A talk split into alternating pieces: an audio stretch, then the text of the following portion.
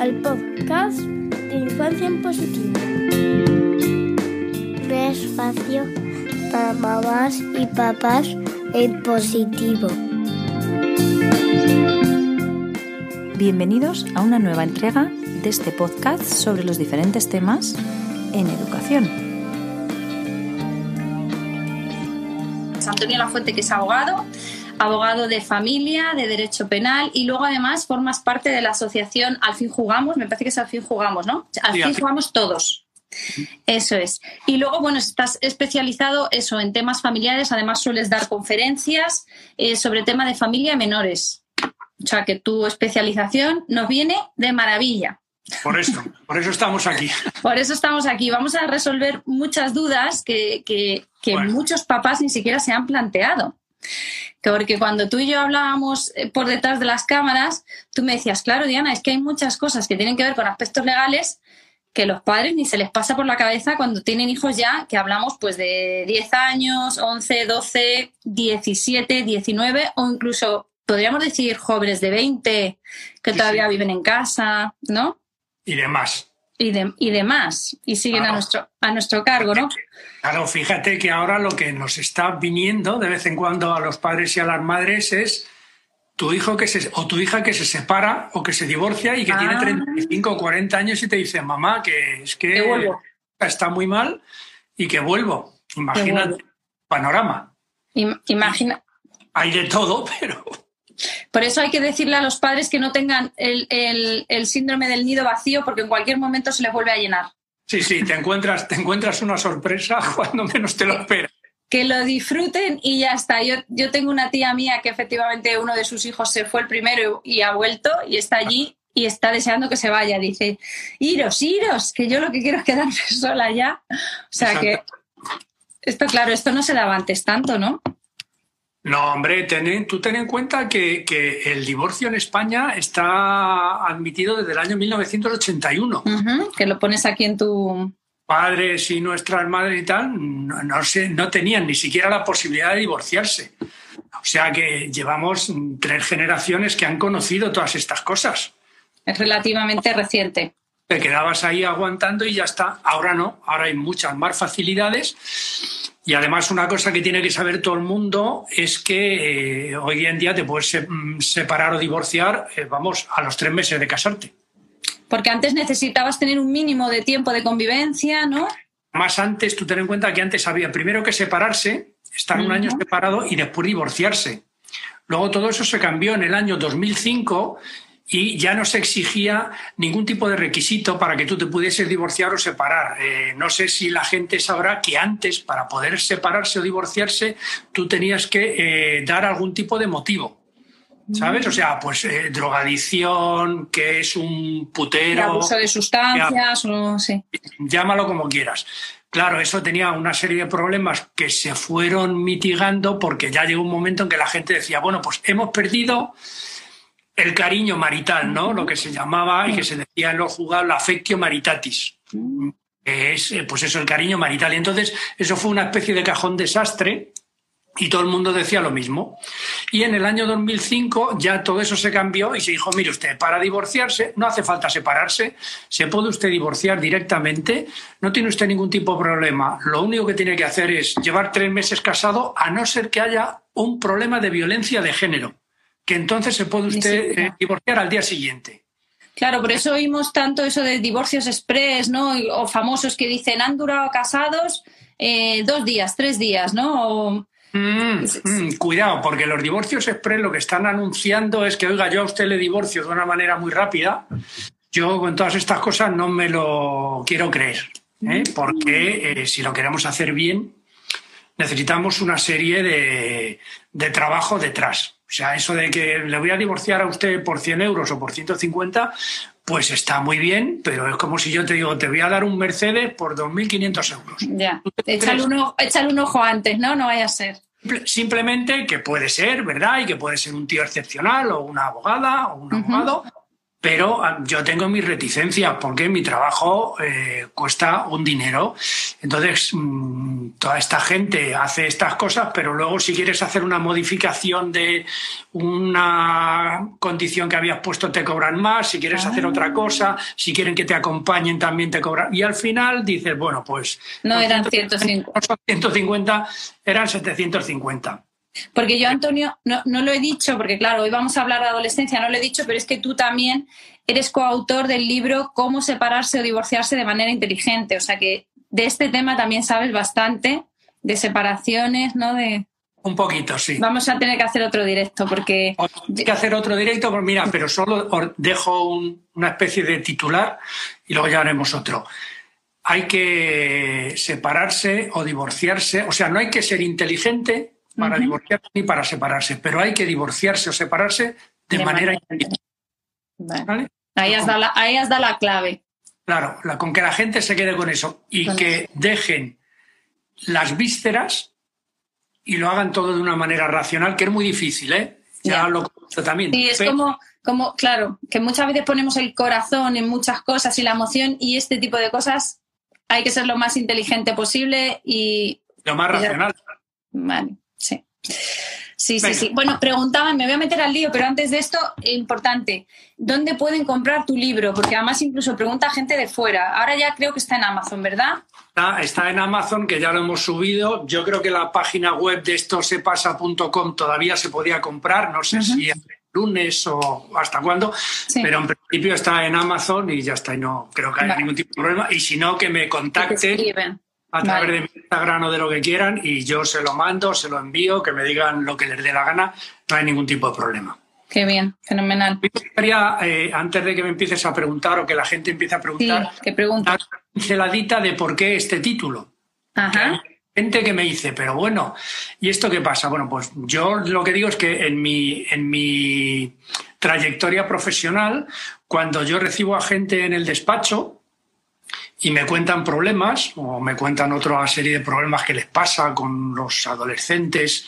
Por cierto, que sepáis una cosa, a los niños, niñas y adolescentes ahora se les llama con el lenguaje inclusivo NNA, para que lo sepáis todos.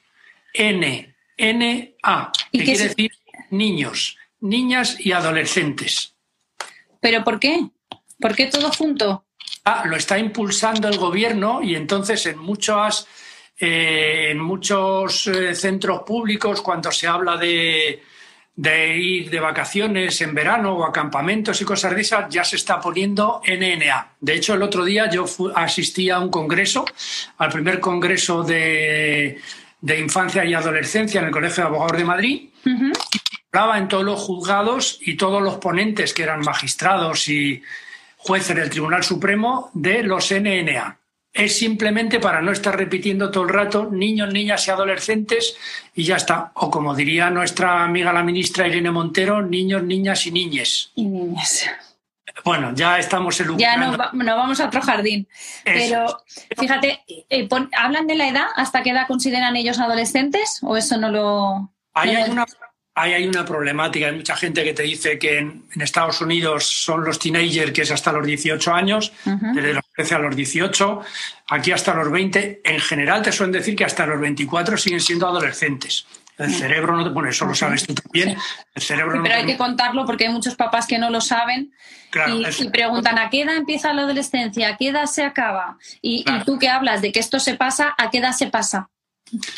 Pues yo lo que digo es que a algunas familias se les pasa a los 17 porque su hijo se va a trabajar al extranjero, se hace, carnicero, se hace Instagramer, como puede ser tú, se hace youtuber, como el Rubius, se va a Andorra y gana 200.000 euros todos los meses. Y el chaval tiene 17 años.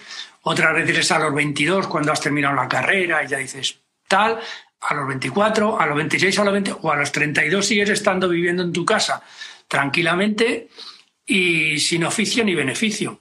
Ahí ya depende de cada familia. Yo lo que quiero decir en general que toda esta problemática de la adolescencia que a los progenitores a veces les dan ganas de cortarse las venas, yo me imagino que alguna vez tú que tienes tres hijos, que yo lo sé, habrás dicho, madre mía, hoy no, es que me voy de casa con mi marido y los dejo aquí. mi marido se desapunta todos los días de ser padre como tres o cuatro veces. Dice, yo me borro, ¿dónde hay que ir? no quiero. claro, yo lo que quiero decirle a los, a los padres. profesores y a los padres y madres es que, eh, primero, que es una etapa maravillosa, pero nos la están pintando demasiado mal. Entonces, eso es lo primero. Segundo, hay una frase que oí el otro día que decía que yo he aprendido de dos personas, de mis padres y de mis hijos. Y es verdad, porque nos enseñan muchísimas cosas. ¿Sabes lo que dice Antonio, mi, profesora de máster, eh, Anabela que es, una crack, que dice que, que, Dios le da nietos, que la prueba de que Dios te dé nietos es no haber matado a tus hijos cuando eran adolescentes. O sea, esa es la prueba de amor Claro, pero, pero lo que tenemos que entender es que es una fase de la vida, igual que luego tendrás la de los 25 a los 35 y luego la de tu trabajo que ya te consolidas y luego la de cuando eres mayor y lo que estabas comentando tú hace un momento, el síndrome del nido, del nido vacío, que después si has tenido hijos y luego tendrás a tus nietos. Bueno, son etapas de la vida que eh, tienen, eh, como todo, sus alegrías y sus tristezas y lo que queramos eh, decir y lo que queramos llamar, pero es que la vida es riesgo. lo bonito es que el, mensaje de tu libro es precisamente que esto se pasa, ¿no? Y como has dicho tú, la adolescencia es una etapa bonita, no la han pintado muy mal. Mm. Y bueno, ahora vamos a entrar en la parte fea también, que nos dejen por aquí preguntas los papás que estén. Claro, pero mira, yo lo único que trato de decir aquí es, esto se pasa más o menos más tarde o más temprano. Entonces, los papás que estén tranquilitos. Y lo siguiente que yo les digo es, el mundo del derecho nunca ha estado incluido en los temas de educación porque se nos ha visto como los tíos raros, los abogados, los temas penales, los temas de violaciones, eh, el desahucio, el que no me han pagado, el que me han estafado con mi casa, pero nadie ha entrado en profundidad a ver qué es lo que pasa. Yo no digo que tengamos los abogados la panacea, pero el mundo del derecho sí que tiene una serie de normas y una serie de puntos de vista que podrían ayudar a los papás y a las mamás incluso a sus hijos e hijas para que sepan por dónde moverse. Yo lo, yo lo asemejo, Antonio, por ejemplo, a que cuando estás en el, colegio, en la escuela, en la universidad, no te hablan de hipotecas, no te hablan de, economía financiera y es algo que necesitas para vivir. Y esto es lo mismo, no te hablan de leyes, no te hablan de normas y parece que lo vemos como algo feo. Y fíjate, me estoy acordando del programa de Hermano Mayor, donde se habla de delitos, de... Pero si no, parece como que no podemos incluir la parte de derecho, lo que dices tú, en una educación eh, básica. Ah, pero, Diana, lo que no puede creerse la gente es hermano mayor, ¿no? Yo soy un crítico porque eso es televisión. Entonces, mm, tiene una parte... La gente no solo se lo cree, sino que se asusta mucho, ¿eh? Porque a mí los mensajes que me... Pero incluso cuando tienen niños pequeños ya se están imaginando que van a tener hermano mayor en unos años. Yo te voy a dar un dato. Yo me he metido mm, estudiando todas estas cosas y te, voy a contar dos datos simplemente. Hay un miedo por parte de las familias a que mi hijo me pueda agredir o, me ataque o eso me rompa la televisión. Eso en general no suele pasar. La estadística dice que entre los 15 y los 24 años un 92% de los jóvenes no tienen ningún problema con sus padres tienen los, típicos problemas. Discuto, me peleo, quiero salir hasta las 12 de la noche, no me has dejado, que hoy me pongo la minifalda, que no te pones la minifalda.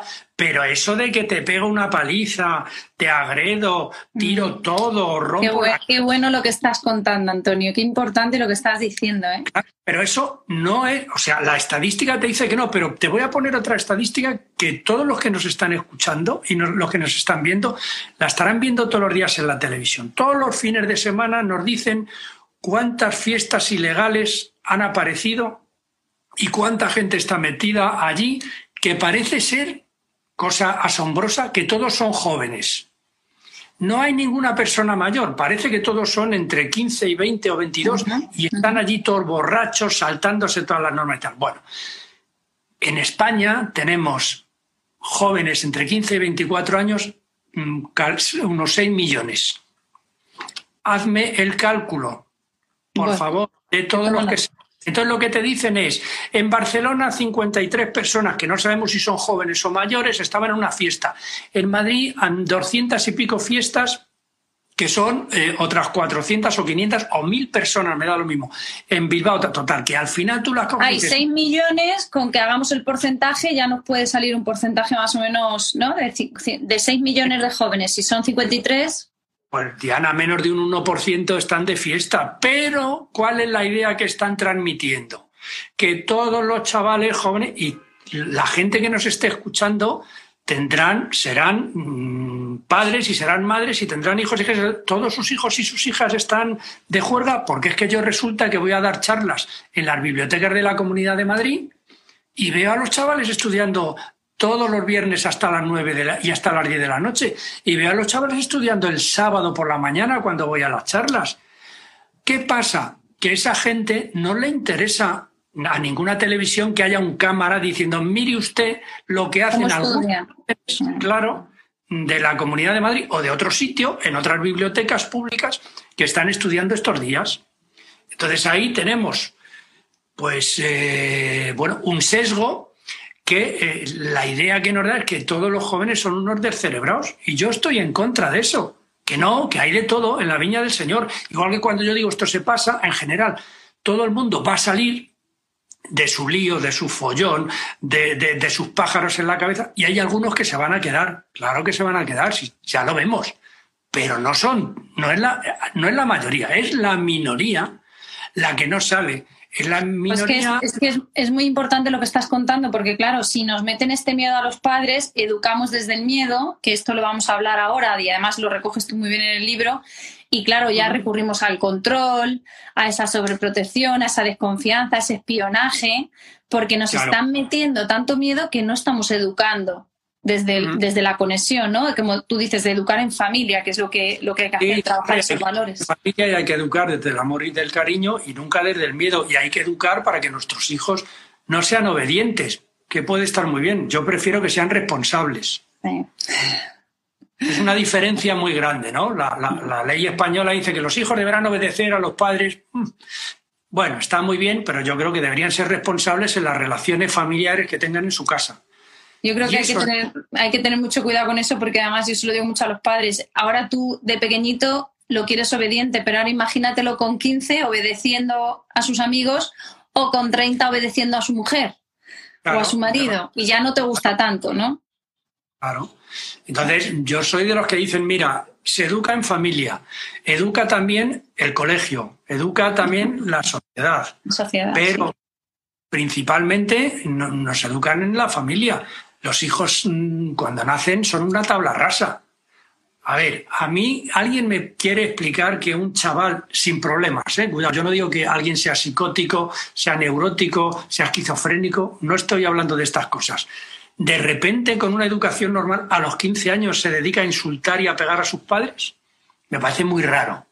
No digo que no pueda existir, pero me parece muy raro.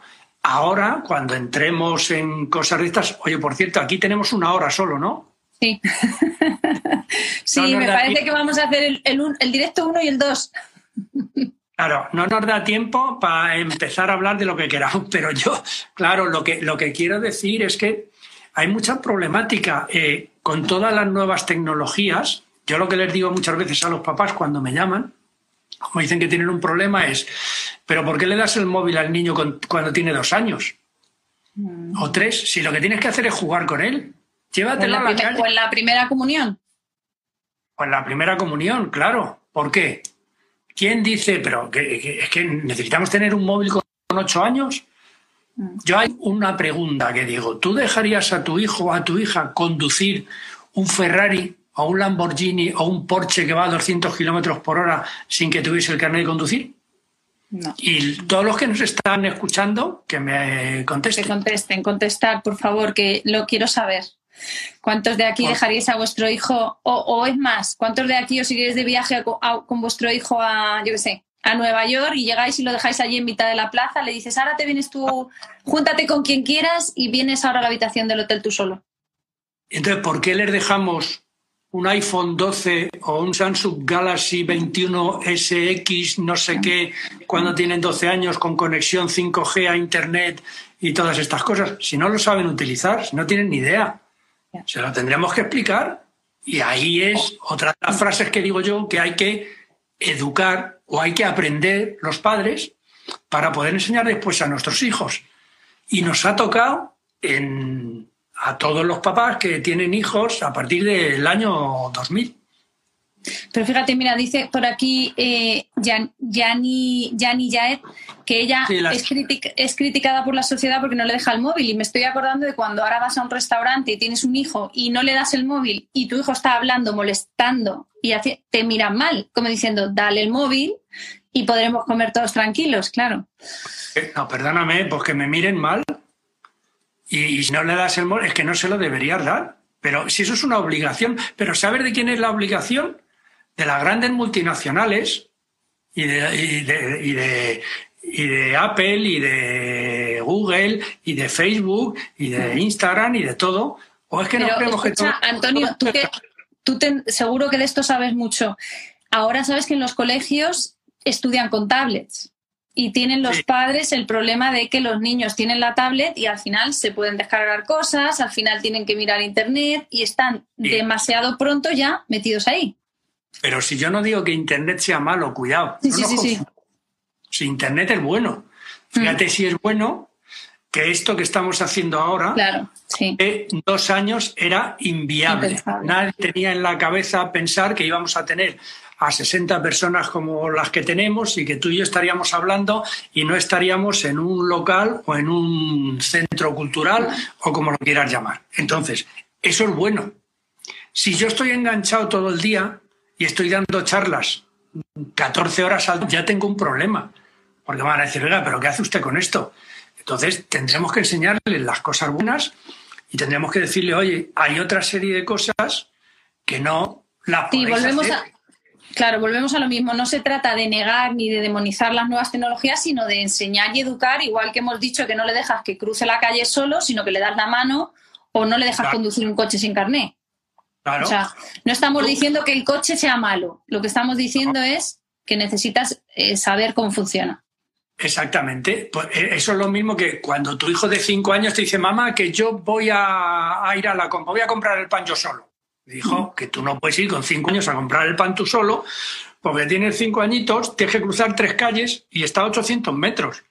Cuando el niño tiene 15, le dice, no, hijo, no vas a comprar el pan, vas a comprar el pan, la leche, las verduras, te vas a la carnicería, te pasas por... Porque claro, has ido soltando poco a poco y le has ido dando más responsabilidades. Pero no creo que haya ningún padre que diga con el niño, oye, sí, sí, vete, ya que tienes cinco años, vete a dar vueltas por allí, vete al parque tú. Que yo con tu edad, que yo con tu edad ya iba, ¿no? Porque esa es otra. Comparamos y decimos, yo con tu edad, pero ahora ya no, claro, ya no lo hacemos. Ya, pero Diana, es que vamos a ver, comparar está muy bien para, para saber más cosas. Vamos a las preguntas, ¿vale? Entonces, mira, bueno, por un lado, eh, ¿ha cambiado mucho la educación de nuestros hijos y la sociedad, que es un poco lo que nos estabas contando? Sí, un poco. Claro, ha cambiado, muchísimo. Tú fíjate que antes lo que teníamos era una educación eh, muy clara con respecto a el padre era la autoridad que estaba en la casa y la madre en general, te estoy hablando de hace 40 o 50 años, pues se dedicaba a las labores del hogar, cuidaba a los hijos y ya está. El padre tenía un cierto autoritarismo, la madre mucho menos, y eh, eso estaba eh, perfectamente mm, delimitado. y no había ningún tipo de problema. Con esa educación tan autoritaria, los padres que ahora son más jóvenes ven que esa educación no les ha terminado de convencer y entonces dicen yo quiero una educación un poco más laxa para mis hijos mm. y que ya no me llamen de usted, que yo quiero ser su amigo. Error gravísimo, porque tú no tienes que ser amigo de tus hijos. Tú eres su padre y su madre con unos derechos y con unas obligaciones. Y sus amigos tienen otro, pero no tú. ¿eh? Entonces, se pasa de un autoritarismo creciente que mm, estuvo en nuestro país durante muchísimos años a una laxitud por parte de los padres si aún negar la frustración de nuestros hijos, el no decirles que no, mm. el tener miedo a que puedan sufrir, a que se puedan caer. La, a cultura que de, la, de la felicidad, ¿no? Esta de que mis hijos sean felices, que lo hemos sacado de contexto, o, que no sufran, como dices tú, ¿no? Que nos hagan daño, que no. Pero es que la vida no es así. O sea, tú como padre y como madre, yo siempre digo, mirar, la vida es un riesgo, que todos lo asumimos, porque a todos los que nos están escuchando les digo también lo mismo, a que vais a coger el coche este fin de semana o cuando podáis y os vais de viaje. Pues que sepáis que todos los años hay más de 3.000 personas que se mueren por accidentes de tráfico. ¿Y no vais a coger el coche? Pues sí lo vais a coger. ¿Sabéis que tenéis un riesgo? Pues claro que sabéis que tenéis un riesgo pero tratáis de minimizarlo. Entonces, la vida es riesgo. Tú sales ahora de tu casa mañana por la mañana para llevar a tus hijos al colegio y te cae una teja en la cabeza y te mata. Joder, qué mala suerte, pero es lo que pasa. ¿No vas a salir por eso? Pues no, tienes que salir, lógicamente. Sí. Y ya está. Entonces, tenemos que minimizar esos riesgos sabiendo que existen. Y a nuestros hijos es lo que tenemos que comentar. La vida no es un camino de rosas, es que vas a tener espinas. Sería la, La, frase esta que no sé si me has oído alguna vez decir, que no sé si era de Dreykus, que decía que no podemos proteger a nuestros hijos de la vida, sino que tenemos que prepararles para la vida. Y esto es ah. Tal cual. O sea, no podemos protegerles en todos los escenarios. Yo cuando iba, yo jugaba en campos de fútbol que eran de tierra nada de césped ni de nada de nada. Yo me iba al parque y en el parque también era de tierra y cuando te caías... ¿Cómo era el balón? ¿Cómo era el balón, Antonio? Bueno, el balón era, no te lo no te lo quiero ni contar, pero lo que quiero decirte es que yo me columpiaba y si me caía y me hacía daño en las rodillas, pues iba a mi casa, mi padre, mi madre me ponía mercromina y me ponía una bendita y ya está. Es que ahora los eh, juegos de los niños están todos rodeados de eh, o las planchas, estas. Claro, o de goma para que no les pase nada. Pero si es que un niño lo que tiene que hacer es caerse y lo que tiene que hacer es hacerse daño y lo que tiene que hacer es mancharse. Mm. Y tiene que hacer todas estas cosas para que vaya aprendiendo, porque si no, ¿qué va a aprender? Que no le pasa nada. Y entonces cuando sea mayor y alguien le diga cualquier cosa, ¿qué va a pasar? Le va a surgir la frustración que fíjate que si la tienes aprendida ya desde pequeñito, no puedes conseguir todo. Hay algunas cosas que sí y otras que no. Y aunque papá te las y mamá te las puedan dar, esto no te lo vamos a dar. Entonces, Antonio, la, la sociedad ya sabemos que ha cambiado, la educación de los hijos también. Creo que nos hemos ido al otro extremo, que no es bueno, porque hemos pasado, como has dicho tú, no queríamos que nos llamaran de usted, entonces nos hemos ido a colegas y es un error. Entonces, hay que... Hay que... Vale. Y ahora ya me voy a otra parte que se nos hace mucho más complicado a los padres, porque eh, yo siempre le digo a los padres que cuando eres padre siempre vas a tener miedo, si no, haber elegido no tener hijos, pero eso no te lo quita nadie, ¿no? Y me dicen, es que la época de nuestros padres era más fácil. Sería más fácil, pero mi madre tenía miedo igual. Cuando yo salía por la puerta le daba miedo. Pero ahora aquí, ¿qué hacemos con las redes sociales? Ahora tienen internet. ¿Qué pasa con esto? Nada, pues eh, es lo que estoy diciendo yo, tenemos que aprender. O sea, yo lo que les digo a los padres es, primero, ¿saben en qué redes están vuestros hijos? Mm. Claro, tendrás que trabajarlo. Mira, uno de los grandes errores de los padres es decir, todos dicen lo mismo. Mis hijos son nativos digitales, cosa que es mentira, ¿eh? porque yo vuelvo a repetir lo mismo. ¿eh? los que se están forrando son las grandes multinacionales a costa de todos nosotros. Y todos nosotros somos, tú, yo, nuestros hijos, los que vienen detrás, etcétera, etcétera. Entonces, lo que tenemos que hacer es aprender de todas estas ventajas que tenemos y ver los riesgos que se tienen de todas las cosas. Entonces, claro, ¿por qué los papás y las mamás no se sientan y ven qué es lo que pasa con sus hijos? ¿Por qué no saben cuáles son las redes que están más de moda? porque ellos se piensan que sus hijos van a estar en Facebook. Claro, pues eso lo cuentas, me, gustó mucho porque lo cuentas en el libro y claro, dices que nosotros venimos de Twitter, eh, de Facebook y nuestros hijos van a empezar a entrar en redes que nosotros ni conocemos. Claro, que no tienen nada que ver. Entonces, mi pregunta es, bueno, ahora se ha puesto un poco de moda. Hace seis meses nadie sabía que era TikTok. Sí. o un año. o Twitch. de moda. Twitch también. esa es otra. Peor porque Twitch es de hace mucho menos. Twitch era se ha convertido en donde estaban antes los youtubers, como ganaban menos dinero, cuando aparece Twitch, pues se van todos a Twitch y dicen, pues yo hago aquí directos y ya está. Entonces eso simplemente los tienes que saber. Mira, yo no soy un experto en informática ni digital, al revés, soy de, lo peor. O sea, bueno, bastante hago con que le doy al botón y salgo. En cuanto me pasa cualquier cosa me vuelvo loco. No tengo luces especiales, eh, no tengo nada, pero sé de lo que estoy hablando.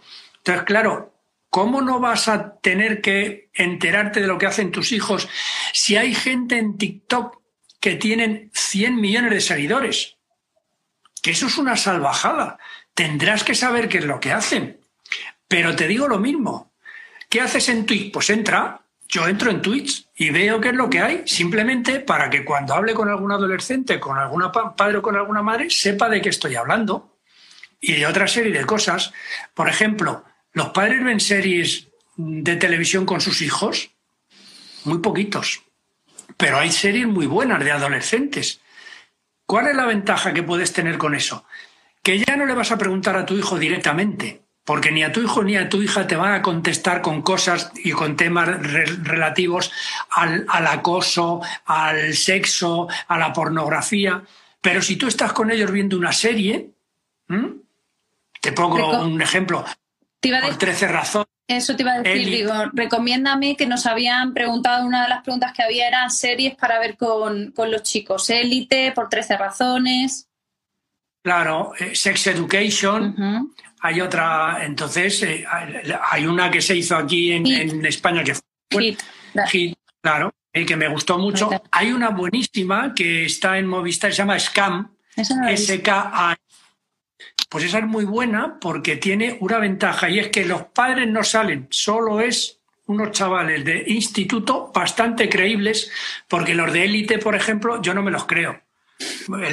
Yo espero no creer, prefiero no creérmelos. Claro. Bueno, pero está bien que lo veas con tus hijos. Y con tus hijas, ¿por qué? Porque le comentas y le dices, mira, no todos son así, hay gente que no puede hacer esto, entonces es mucho más cómodo hacerlo con dinero o sin dinero, te escapas, bueno, pero puedes comentar muchísimas cosas. Porque además hay otra cosa que hay que decir, Antonio, y es que muchas veces los padres, como los hijos pasan de nosotros, creemos que no les está llegando el mensaje. Y, por eso dejamos, entre comillas, de educar en la adolescencia, pero no es verdad. O sea, con este tipo de series que parece que no están, estamos hablando de ellos, sí que les está llegando el mensaje. Pero si son las que ven ellos. O sea, yo cuando discuto con los adolescentes y me dicen algo, se quedan flipados cuando les digo que yo Riverdale ya la he visto, que son cinco capítulos, que yo por 13 razones, los cuatro, las cuatro estas, también las he visto todas, que Sex Education también la he visto, que Euforia, que es una bastante heavy, la he visto, que Adult Material, que es una nueva, pues también. Es, ahí podemos ver muchas, pero claro, a mí me cuesta mucho trabajo, porque yo tengo que entrar en Internet, tengo que entrar en todos los programas, tengo que ver cuáles son interesantes, tengo que ver qué es lo que hay, etcétera, etcétera. Sin embargo, hay muchos, hay muchos padres, que no sé si te pasará a ti, cuando das charlas a padres, que a mí me dicen, uy, uy, esas cosas, yo, eso es de TikTok, yo nada, yo de eso no, yo, yo de eso paso. No, pero, pero Diana, yo no voy a hacer un TikTok en mi vida. Mis redes sociales son redes sociales profesionales única y exclusivamente. Yo no, no voy a salir en tanga diciendo, hola, ¿qué tal? ¿Cómo están ustedes? Pero eso no quita para que sepas.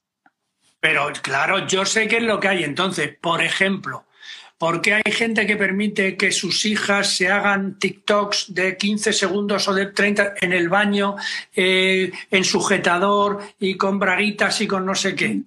Pues ¿Eso es magia? No, pero tendrán que trabajar los papás y las mamás y tendrán que decirle, hija. De, todas formas, fíjate, me estoy acordando, no sé si tú lo llegaste a oír, Antonio, de unas denuncias que hubo precisamente por pederastia de unas niñas que se habían grabado lavándose los dientes. Y eso se había sacado de contexto, se había difundido en una red de pederastia. Quiero decir que muchas veces los padres se nos olvida que, que es que estamos expuestos y que los chicos están ahí expuestos, ¿no? Pero mira, hay un ejemplo muy facilito que yo les digo a todos los papás y las mamás que digan a sus hijos. Les tienen que decir, tú mm, cogerías unas fotos que te hayamos hecho nosotros, esas que estás subiendo a las redes sociales, ¿te irías a la puerta del metro y se largarías a todos los que pasasen por allí? Si te dicen que sí, dile, pues tira para adelante. Pero yo creo que la mayoría te yo, van a decir yo le que- digo lo mismo con los bailes. Yo le digo, ¿tú bailarías en el salón de casa o en el parking o en el Mercadona? Y te dicen, no, pues es lo que está haciendo la gente cuando va con tu móvil y te está viendo bailar. se dan cuenta de que eso está muy Claro. bien, pero para ti, para tu familia y para tus cuatro amigos, no para los 257 que ni los conoces. Claro, lo que pasa es que dan- eso también es verdad, que Sí. los adolescentes se creen que sí que tienen esos amigos y al final compiten por quién tiene más seguidores, que para ellos es tener amigos. Diana, y para eso te tendrás que sentar tú con tus hijos en la mesa o en tu casa o donde te dé la gana y contarles que los likes no quieren decir nada. Que el cara a cara que tenemos tú y yo, que a mí me parece muy bien, pues yo estaría encantado de estar contigo en una mesa redonda, los dos al ladito y con 50 personas que nos estuviesen escuchando, que le da mucho más juego. Pero bueno, estamos así. Pues estas cosas son las que les tenemos que explicar. Que de los likes no se vive, No, que yo- los likes no valen, que son mentiras. Que hay, lo que hay que decirles es, mira, hijo, es que si tú tienes dinero, te compras unos robots que te dan likes para que después te hagan otra serie de cosas. Y entonces resulta que tienes 7.500 likes. Es mentira, no te ha visto nadie. Y yo les pondría algunos ejemplos de toda esta gente que sale en, en la playa y en todos los todos encantados y luego después te dicen estoy destrozado, es una mierda, pero tengo que seguir manteniendo mi imagen. Entonces yo les comento, qué duro, qué dura en la vida que no puedas Es que, ser tú. es que es muy importante lo que estás diciendo porque la imagen que están transmitiendo las redes sociales, entre ellas Instagram, es un decorado. Al final es un decorado, porque el que sube algo sabe, porque de hecho Instagram inicialmente era de fotografía. Y el que sube Sí. la información sabe lo que sube para que sea bonito, quede bien. Y hay una frase que a mí me hace mucha gracia, que está muy de moda, que es decir, me estáis preguntando muchos, ¿no? Y, y te dice, no te está preguntando nadie, ¿no? Porque te están viendo tres, pero tú queda muy bien. Y esto nuestros hijos lo ven y se lo creen. Oh, es que le pregunta a mucha gente. Es que hay mucha gente que se lo ha comprado. Mentira, o sea, es publicidad. Si al final es no Claro. quita lo que decimos, ¿no? Yo, gracias a Instagram, fíjate, yo, para mí es mi canal de, de darme a conocer, de darme visibilidad. Estamos hablando de tu libro, pero claro, en, en- en la mente de chicos de 13 a 20 y tantos años, como estamos hablando, hay muchísima distorsión de la realidad. Claro, pero eso es lo que les tendremos que enseñar. Claro. Mira, hay un tema muy, muy sencillito que yo también les digo a los papás y a las mamás. Solo vemos a los, si tú te fijas, en Instagram todos los guapos y todas las guapas y bueno, si de vez en cuando sale algún zumbao que es más feo que no sé qué, bueno, pues que haga lo que, Eso- lo que quiera. Eso igual. Pero yo lo que le mira, tú bájate a la calle y me cuentas los guapos y guapas que ves. Siéntate un rato. Si todos somos como nosotros, normales y corrientes, más guapitos, y Ya, luego ya te he entendido, ya te he entendido. O sea, que, que lo que se muestra es como un canon de belleza que es lo que persiguen los chicos. Y esa no es la realidad.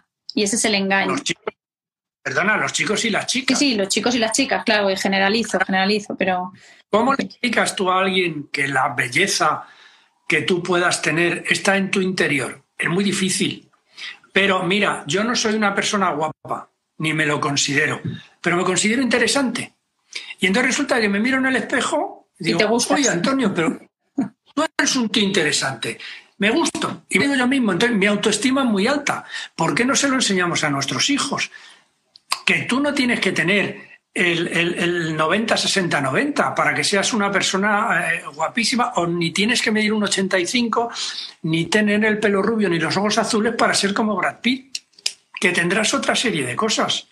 Que si Pero esto es un poco ver, lo que estábamos diciendo antes. Lo que vende es que los jóvenes son los que hacen botellón, lo que vende es que tienes que ser guapo, tener unos dientes blancos, tener un pelo maravilloso y si no, pues no eres nadie, ¿no? Y por eso yo digo que al final, en este caso Instagram es un escaparate y los chicos no lo saben, ¿no? Porque se creen, yo Claro, por y ejemplo, nos- a, a uno de mis hijos que, que ya tiene 12 años para 13, pues me habla de los Instagramers, de no sé qué, le digo, pero este chico ha estudiado, eh, eh, ha llegado aquí porque ha- tiene un trabajo detrás.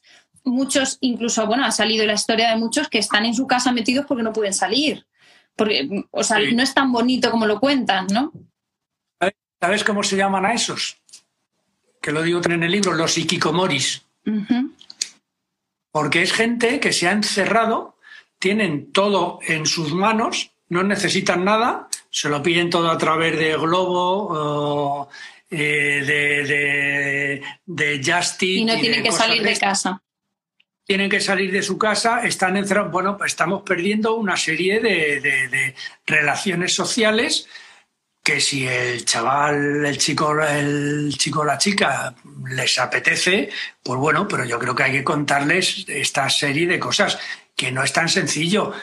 Que lo que dices tú, tú estar aquí haciendo tus cosas en Instagram te cuesta tu tiempo y tienes que estar por la mañana y cuando haces los cafés y cuando después haces otro directo, esto no es gratis.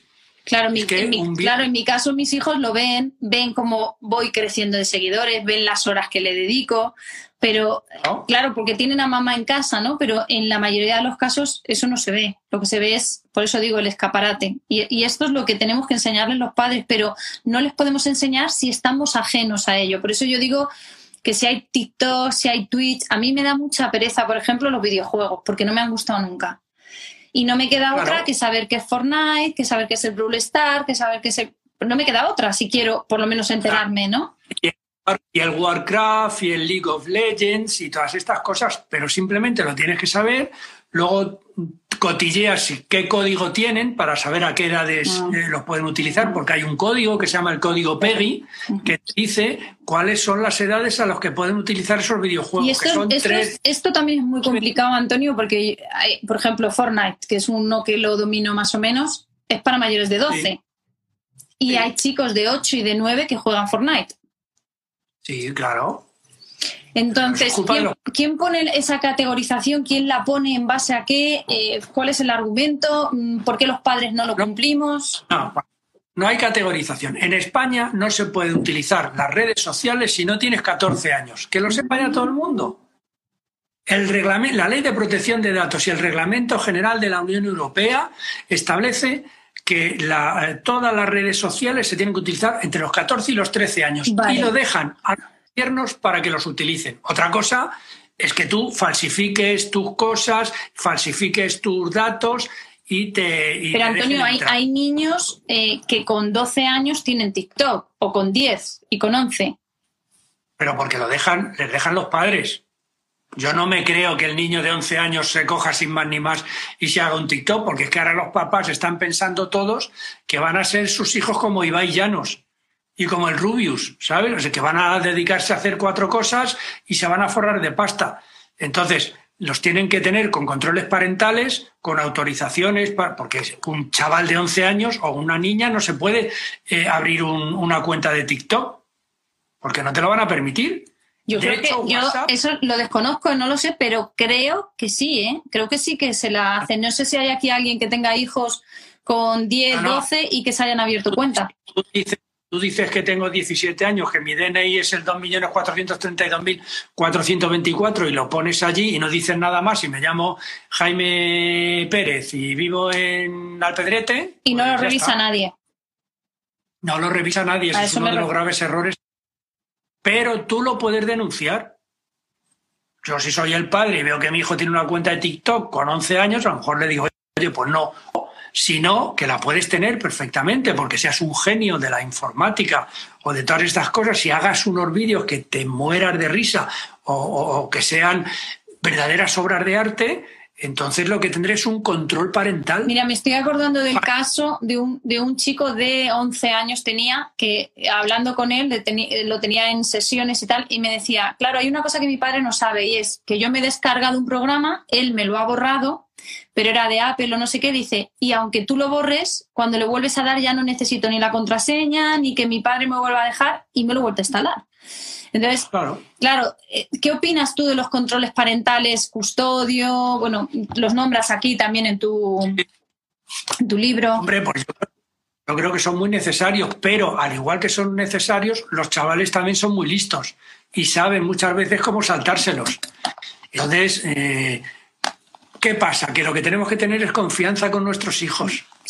porque si no, ya estamos otra vez con los líos de siempre. Mira, a mí me ha encantado, no sé si lo quieres contar tú, pero hablas, que yo, yo no lo conocía, bueno, hablas del código PEGI, hablas, por ejemplo, de Twitch, que no tiene control parental, que yo tampoco lo, lo sabía, pero hablas de, incluso de otra aplicación que ya hasta, o sea, tienen como cosas ocultas. O sea, Sí. te lo bajas para una cosa y en realidad es para otra. Y los, yo no tenía ni idea. O sea, Sí, sí. pero nuestros hijos sí que lo saben, además, encima.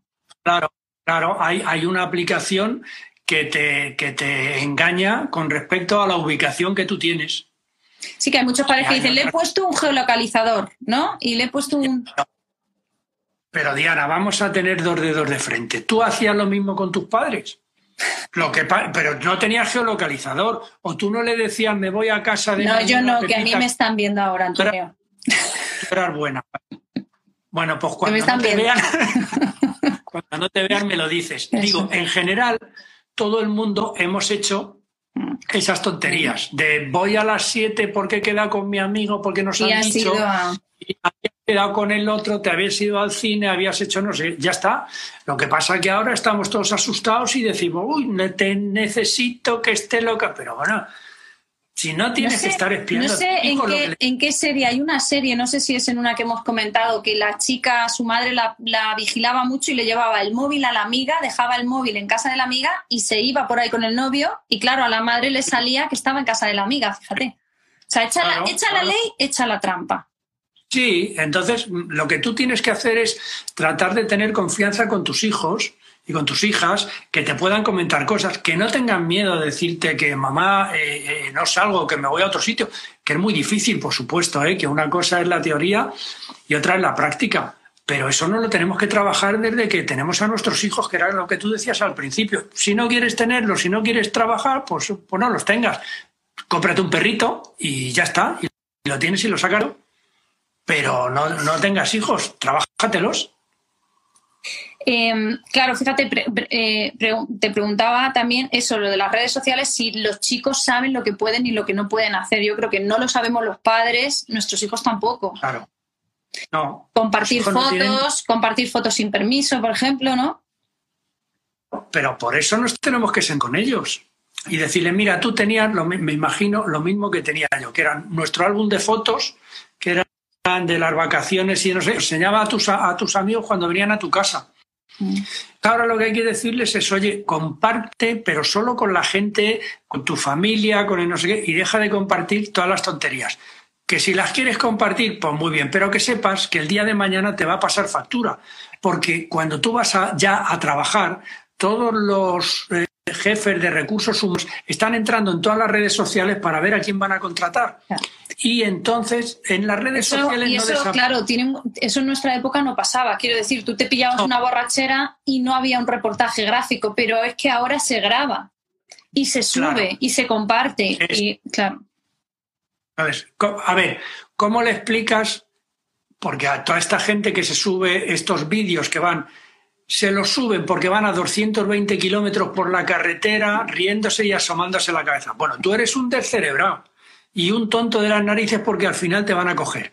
Porque a los chavales lo que tienen que saber es que si entra la policía, la Brigada de Investigación Judicial de la Guardia Civil o de la policía a cotillear, es muy fácil que sepan de dónde ha salido ese vídeo y qué es lo que han hecho, etcétera, etcétera. Por eso tú verás que los cogen todos los días. Han detenido al tío que ha hecho el vídeo de no sé qué, al otro, porque las direcciones IP son muy difíciles de disimular. Tienes que ser un experto en la red oscura, que ahí tendríamos para hablar otro montón, y para meterte por ahí, para eh, que te puedas escapar. Y aún así, normalmente te van a coger. Entonces, hay que comentarle eso a nuestros chavales, a nuestros hijos e hijas, que eh, estamos localizados por todos los sitios, que no podemos subir lo que nos dé la gana, que las fotos de nuestros amigos, si luego las queremos compartir, tienen que ser con autorización de ellos, que luego surgen una serie de problemas y de delitos que antes no los teníamos, porque ahora tú la foto que tenías en papel de tu novia con el bikini o que había hecho un topless,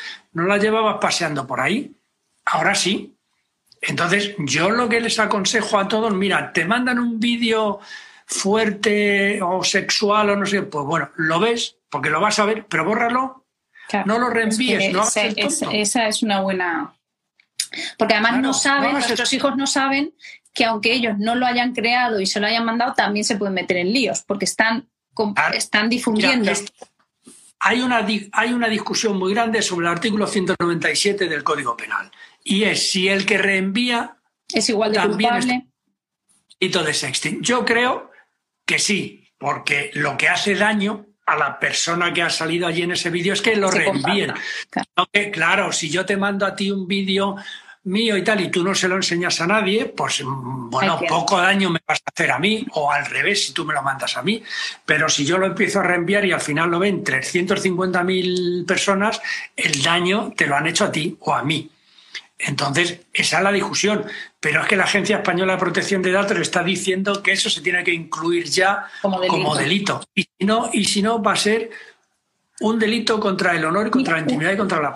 una de las cosas que también hablas en el libro y que me llamó mucho la atención, que los padres tampoco somos conscientes, es, y nos va a acarrear problemas, es que estamos subiendo fotos de nuestros hijos sin su permiso. Claro. Y eso tampoco... Y habrá situaciones en que los hijos van a denunciar a sus padres.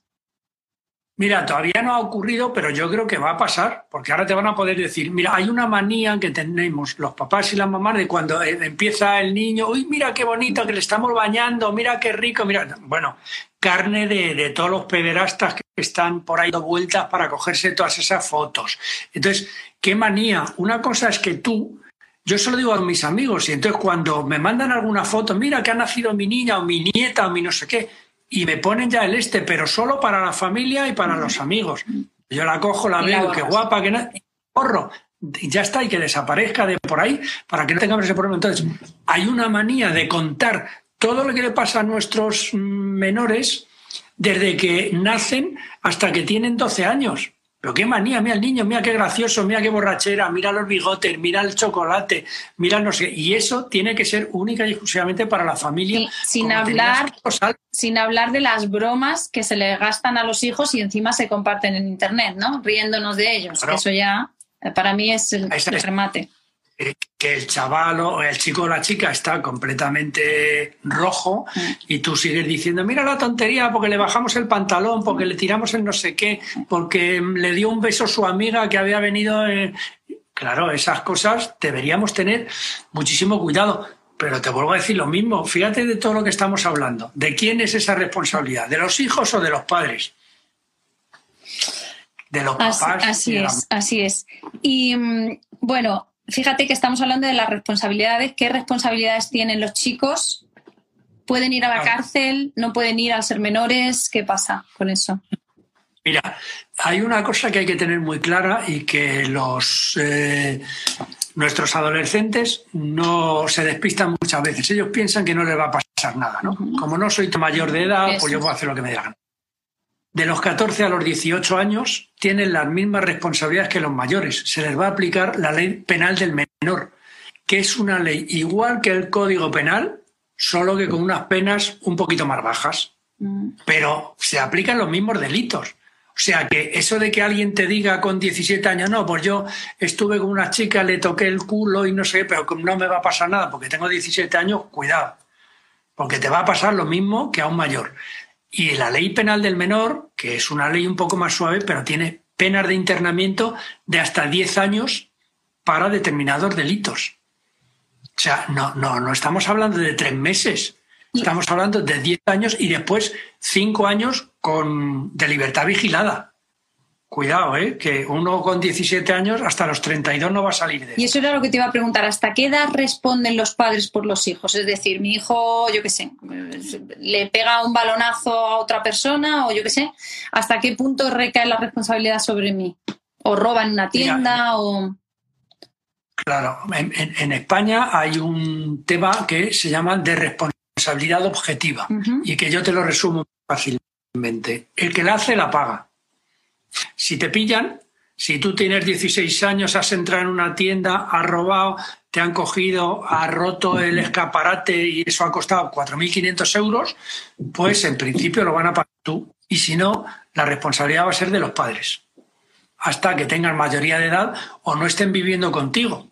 Pero como en general van a estar viviendo contigo, te lo van a poder reclamar también porque van a decir, oiga, usted no ha vigilado lo que debería haber vigilado a su hijo, que lo establece el Código Civil o el Código Penal. En fin, las responsabilidades siempre van a ser en el alguien tiene que pagar o tiene que hacer frente a todas estas cosas. Cuando ya son más mayores y te digo, es que yo no vivía en casa, es que yo salí, hombre, si el chaval ya tiene 19 años y se dedica a atracar, pues tú vas a decir, oiga, a mí que me cuenta. Vale, entonces esto me lleva a otra pregunta. ¿Hasta cuándo los tengo que tener en casa y hasta cuándo tengo obligación de alimentarlos? Bueno, ese es un problema que está dando muchas vueltas y, y muchas preguntas a todos los padres y madres. En principio, la gente se piensa que solo tienes que tener a tus hijos hasta los 18 años, que son cuando son mayores de edad, y ya les puedes decir, oye, par de tu casa. No, tienes que tenerlos hasta que sean independientes económicamente. Cuidado.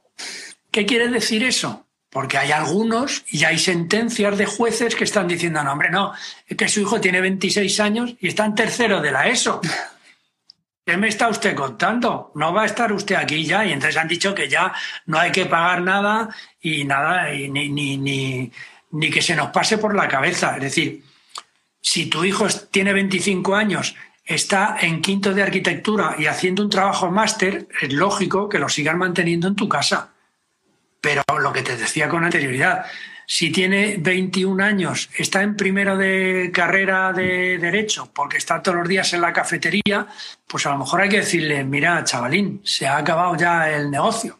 Ya te tienes que ir yendo y tienes que ir espabilando. Entonces, no hay una idea, pero todos tenemos nuestros derechos y nuestras obligaciones los padres de alimentar a nuestros hijos, de cuidarlos, de darles una educación, pero no hasta los 50 años. O, incluso sería algo así como siempre y cuando ellos respondan. Porque eh, lo que dices tú, si yo, yo le estoy pagando los estudios, pero no está estudiando, mm, pues oye, se acaba de pagar los estudios, ¿no? Y no pasa nada. No, no, no, no pasa nada. Nadie te puede obligar. Pero es que, es que los hijos tienen esa obligación también y lo tienen que saber. Y si no te apetece, pues oye, te vas de casa tranquilamente. Eso sería lo de emanciparlos, Antonio. Explícanos en qué consiste emanciparles. Yo, yo lo, se lo voy a explicar a toda la gente para que vean qué he hecho yo. Hay muchos padres y madres que te dicen, mm, ya no aguanto más a mi hijo o a mi hija, o incluso los, los jóvenes y los adolescentes, ¿no? Que te lo dicen, estoy hasta las narices de mis padres. Bueno, pues hay que decirles, a partir de los 18 años, digo, perdón, de los 16 años, 16. los podemos 16, los podemos emancipar. ¿Qué quiere decir que los podemos emancipar? Pues que entonces, con el consentimiento de tu hijo, ah. se van los papás Ah, claro, si el, el, chaval dice que no, el asunto. Pero estamos hablando del hijo que es rebelde y que está diciendo ya no os aguanto más en cuanto sí, sí, a ese, sí pero al que te dice que me voy a quedar aquí te voy a hacer la vida imposible porque sí que es un hemos pues dicho que es un 8%, ¿no? De 6 millones, que no nos asustemos. Sí, estos serán muy poquitos, pero esos también puedes acudir al auxilio judicial para decir que no lo va a aguantar más en tu ah, casa. Vale, vale, vale, vale. Claro, pero si eso, eso lo establece ya el artículo 154 del Código Civil en caso de conflicto y cosas de estas, los padres podrán eh, solicitar el auxilio judicial de los servicios sociales. sea, yo, como padre y como madre, no aguanto a alguien que no me tenga un mínimo de respeto, que no tenga un mínimo de responsabilidad y que me rompa el televisor. Vamos, ya está. Y entonces, y si no, pues que venga después eh, la policía o el juez o que me diga que soy un mal padre o una mala madre. Eso estudiaremos después a qué ha, sido debido y por qué. Pero vamos, eso no lo tienes por qué aguantar y claro que lo puedes denunciar. Otra cosa lo que dices tú es, los padres y, y las madres son capaces de denunciar a sus hijos. Pues por miedo, por el que dirán, por la familia, por los vecinos, por el trabajo. ¿Cómo voy a denunciar yo a mi propio hijo? Y se lo comen todos con patatas. Pero pasa lo mismo que las agresiones y los abusos sexuales que la mayoría de las ocasiones se producen dentro del entorno familiar no solo de los padres y de las madres, sino de los tíos, de los familiares, de los conocidos, y ya está. Y muchas veces tampoco se denuncia.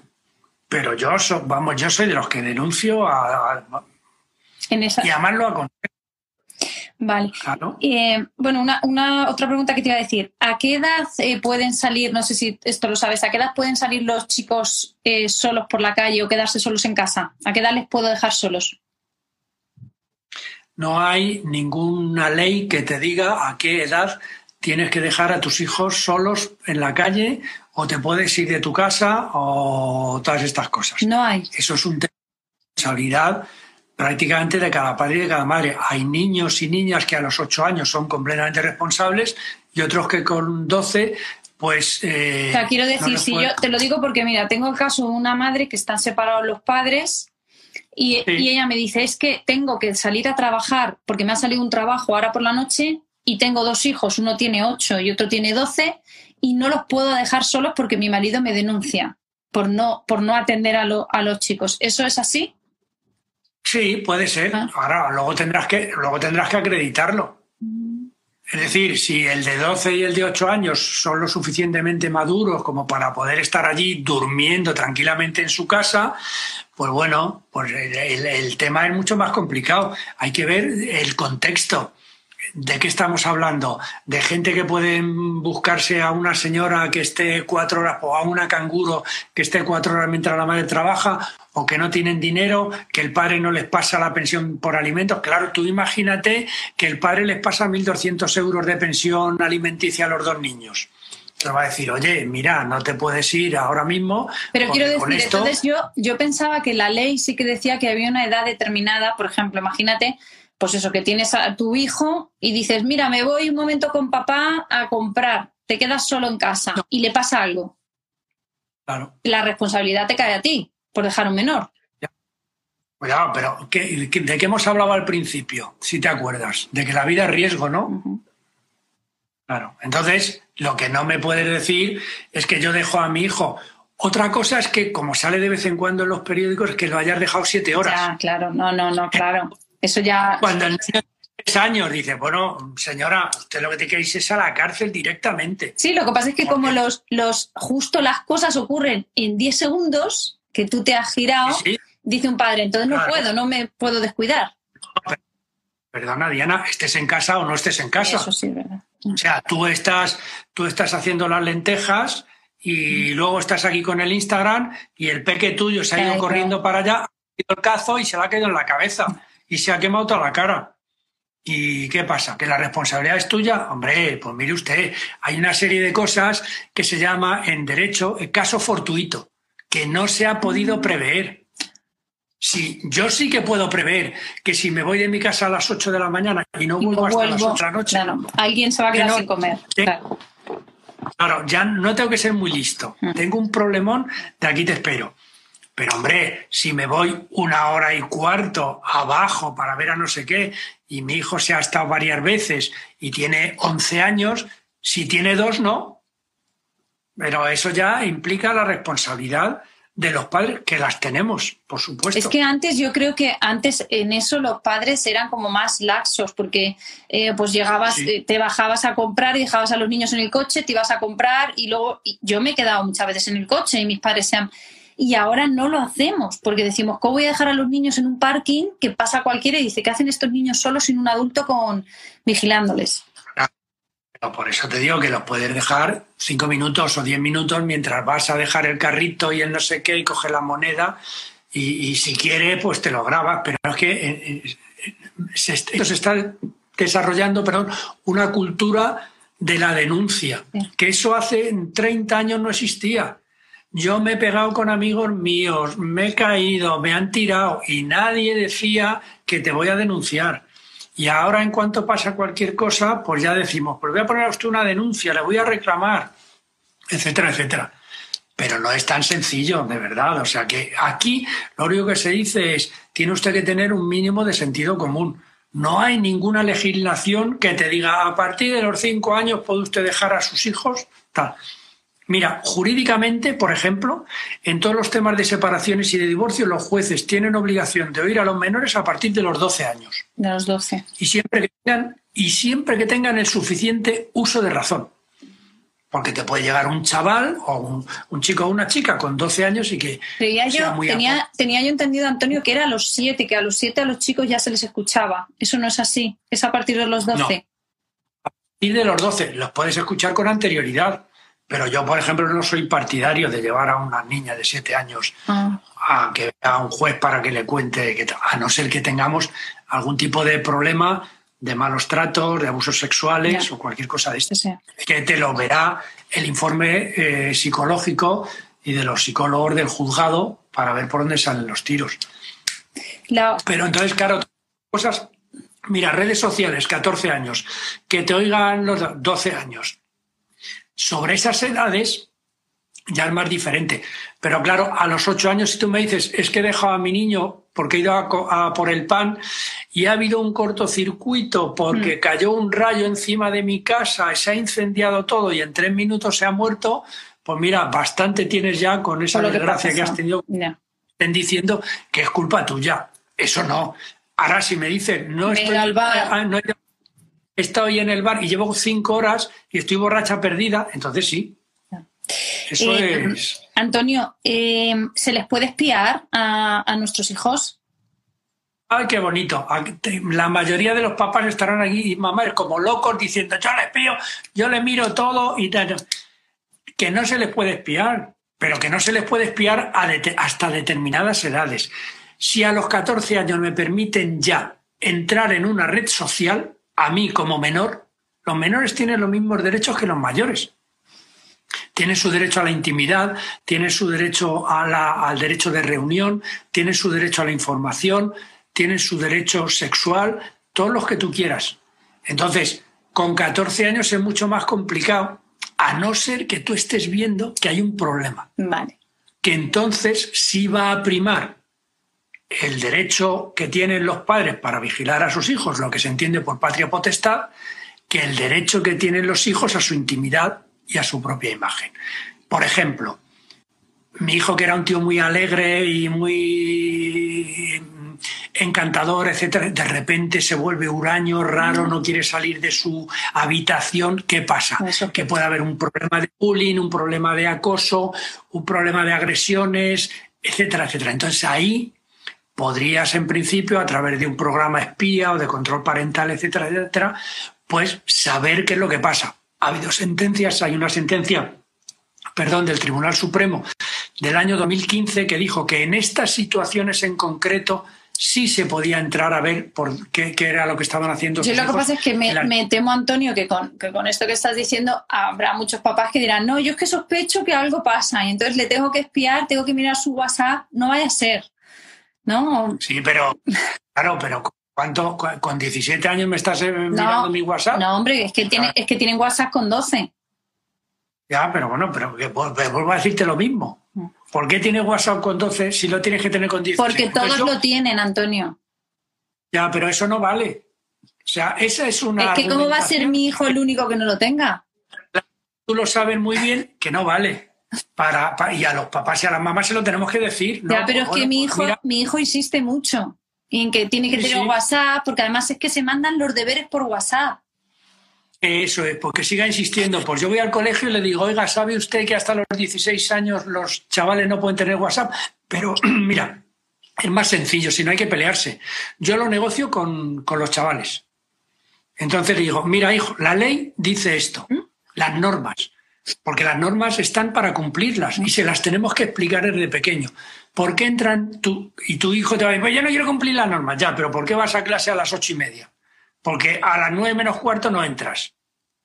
¿Por qué cruzas con el semáforo en rojo? Porque si no te pilla un coche.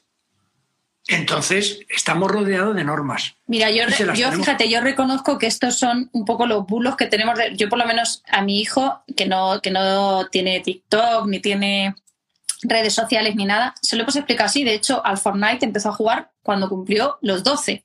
Antes no. Y él insistía. Y yo le decía eso, le decía, es que para eso está el código PEGI, está para algo, igual que no te voy a dejar conducir eh, porque no tienes edad. No había más que hablar. Claro, pero que además es que yo soy tu padre. Entonces, que el padre de tu amigo le deja todo esto, pues muy bien, y también a lo mejor le da, le da vino por, mm. por las noches. No, yo eso se lo explico a mi hijo y le digo que tiene muy mala suerte porque nosotros educamos según los valores de casa y no la de los vecinos. En eso no tengo problema. Pero también te digo, por ejemplo, que el de 12 no ha jugado a Fortnite con nuestro consentimiento antes de los 12, él con sus amigos sí lo ha hecho y él me lo decía, mamá, sé que no me dejas, pero he ido a casa de un amigo y he jugado ahí. Por eso decimos que es que no lo puedes controlar todo. Y luego el que tiene 10 sí que ha jugado antes de tiempo. Entonces, con nosotros al lado, tal. ¿Pero ha jugado en casa o ha jugado con otros amigos? Bueno, en casa, en casa. Pero si tú lo vigilas, yo vuelvo a decirte lo mismo, si no está mal jugar al Fortnite, si tiene muchas cosas interesantes, si tienes que saber cómo te agrupas con todo el mundo, cómo vas cepillándote a todos los malos que están aquí para que se quede uno solo, es decir, mm, eso es lo que les tienes que explicar. Pero el problema es si el de 10 años de repente se pone a jugar tres horas todos los días. ese es el problema. Si tú le dices, hijo, yo te vigilo, juegas 15 minutitos y si no te has comprado la espada y el escudo de no sé quién, pues mala suerte, mañana ya veremos otras cosas. Entonces, yo todas estas cosas las negocio con los chavales. Entonces, soy partidario de temas móviles. Vamos a hacer un contrato. Ya está. Un contrato que diga, oye, ¿cuándo puedes utilizar el móvil? ¿Cuándo puedes utilizar el ordenador? ¿Cuándo puedes utilizar la tablet? Con una serie de condiciones y con una serie eh, de premios y de castigos, o llámalo como quieras. Eso lo hacen los papás y las mamás en un folio. Mm. Sí, nosotros, nosotros lo tenemos hecho. Nosotros lo tenemos claro, ¿cuál es la ventaja, Diana? Que tú, cuando tu hijo hace cualquier cosa, le dices, mira, si es que, serás que la has firmado tú. Sí, a mí, a, mí me viene de maravilla eso porque le digo, yo no te mando, lo manda lo que hemos acordado y fin de, fin de la historia.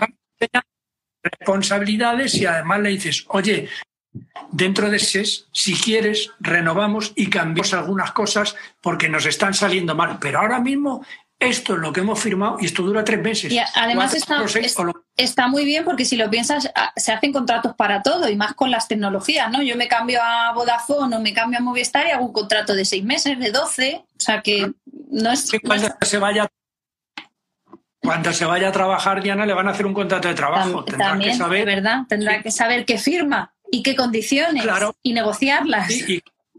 Y, que tienes unos derechos y unas obligaciones. Ya está, mira hijo, esto es lo que hay aquí. Entonces, ¿cuál es la ventaja de esto? Que ya no es el padre ni la madre el que dice, porque lo digo yo, hoy no tienes móvil porque me da milagro, porque me duele la cabeza. Y no, me apetece. Dices, claro, oye hijo, es que mira, ayer viniste a las nueve y media, tenías que haber venido a las nueve y dice que el día que venga media hora más tarde, una hora menos de, móvil. Eh, a las 8 lo dejamos. Y luego, por ejemplo, otro tema que tienen que, hacer los padres y las madres es lo que yo llamo la cultura del dormitorio. No podemos dejar a nuestros menores con los móviles, con las tablets, con los ordenadores en su cuarto y ellos solos. Un error gravísimo que estamos teniendo y que nos pasará factura. Lo que pasa es que, claro, eso es su derecho a la intimidad. Y como el móvil es suyo y es su intimidad. Ah, no, no, no.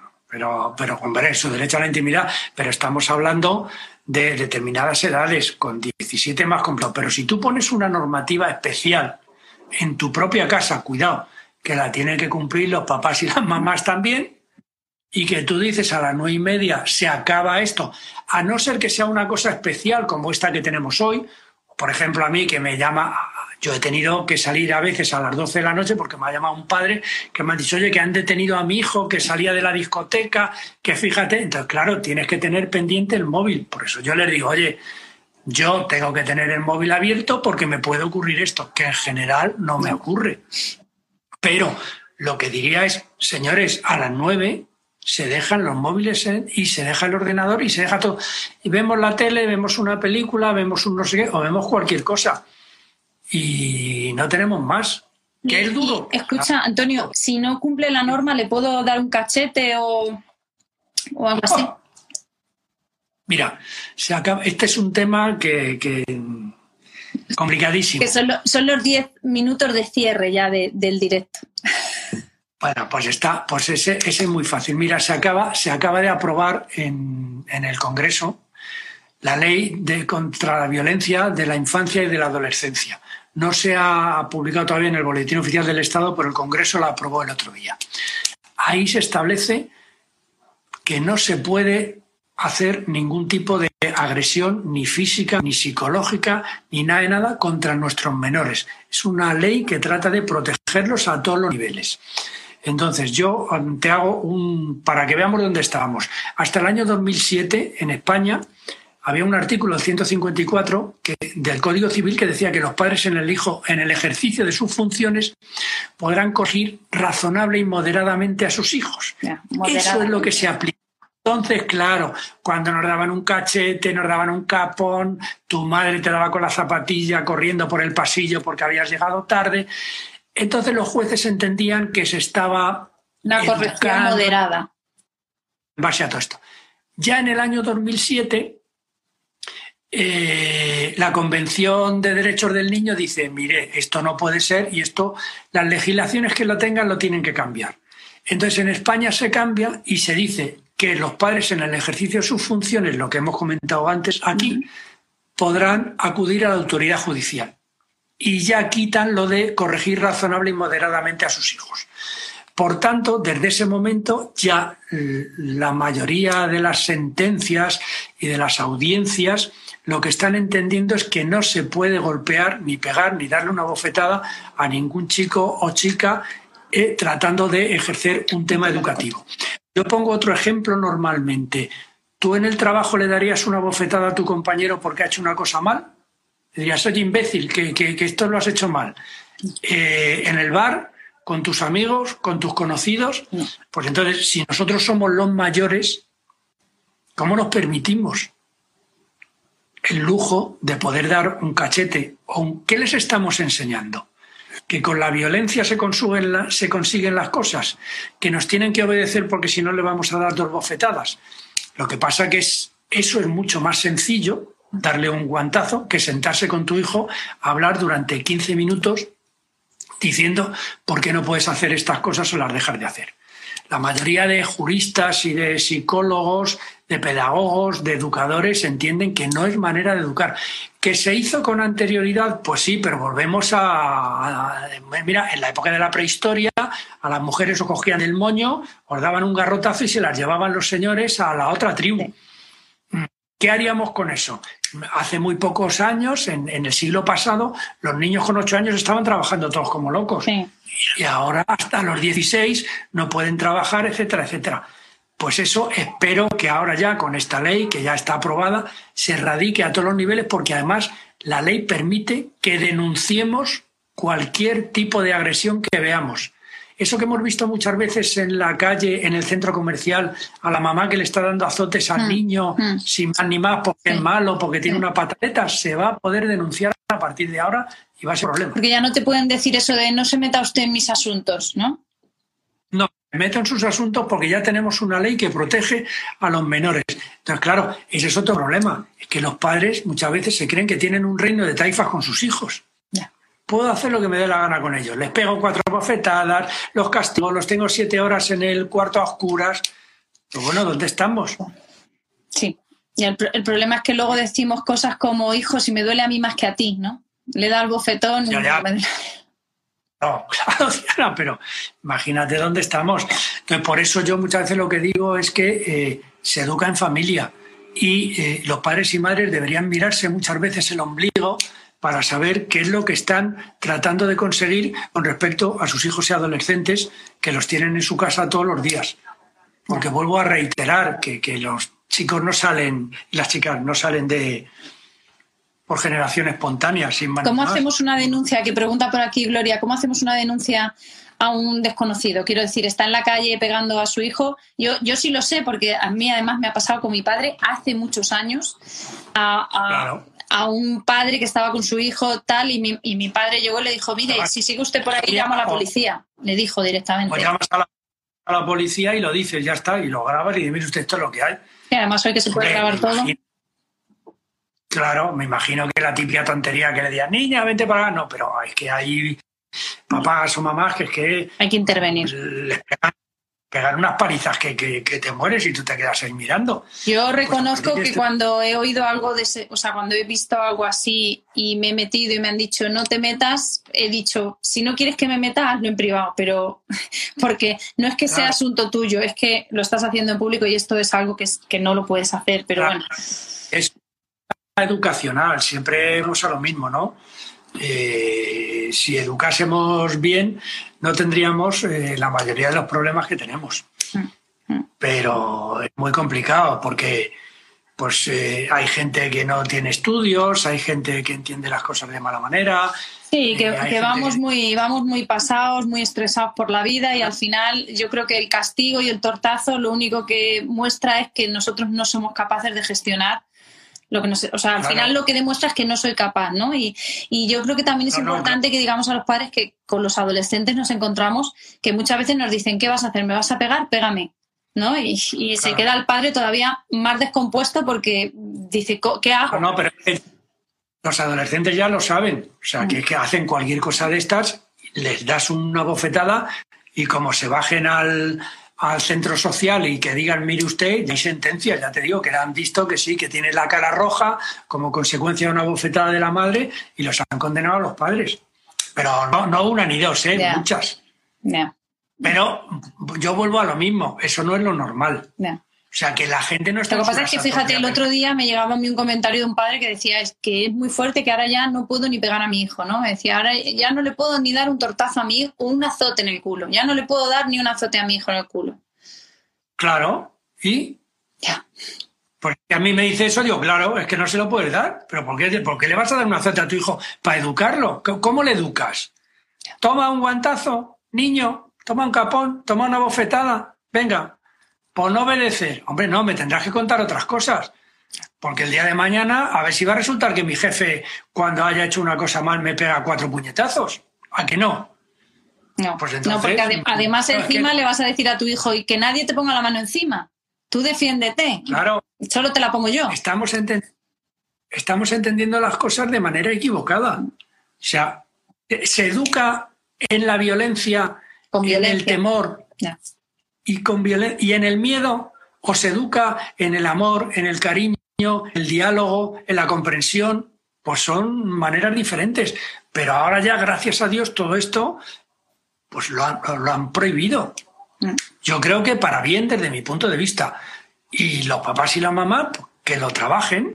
Antonio, me quedan, me quedan preguntas, pero no me da tiempo a hacértelas todas. Eh, yo les animo a que te sigan en redes, si tú puedes contestar algunas porque preguntan, hablan de si los centros escolares deberían tener redes sociales, eh, si se debería crear una huella digital, eh, bueno, que hijas encerradas en la habitación con 14 años con los móviles y los padres sin saber qué hacer. Bueno, hay muchas preguntas de ese tipo que, yo creo... Claro, pero...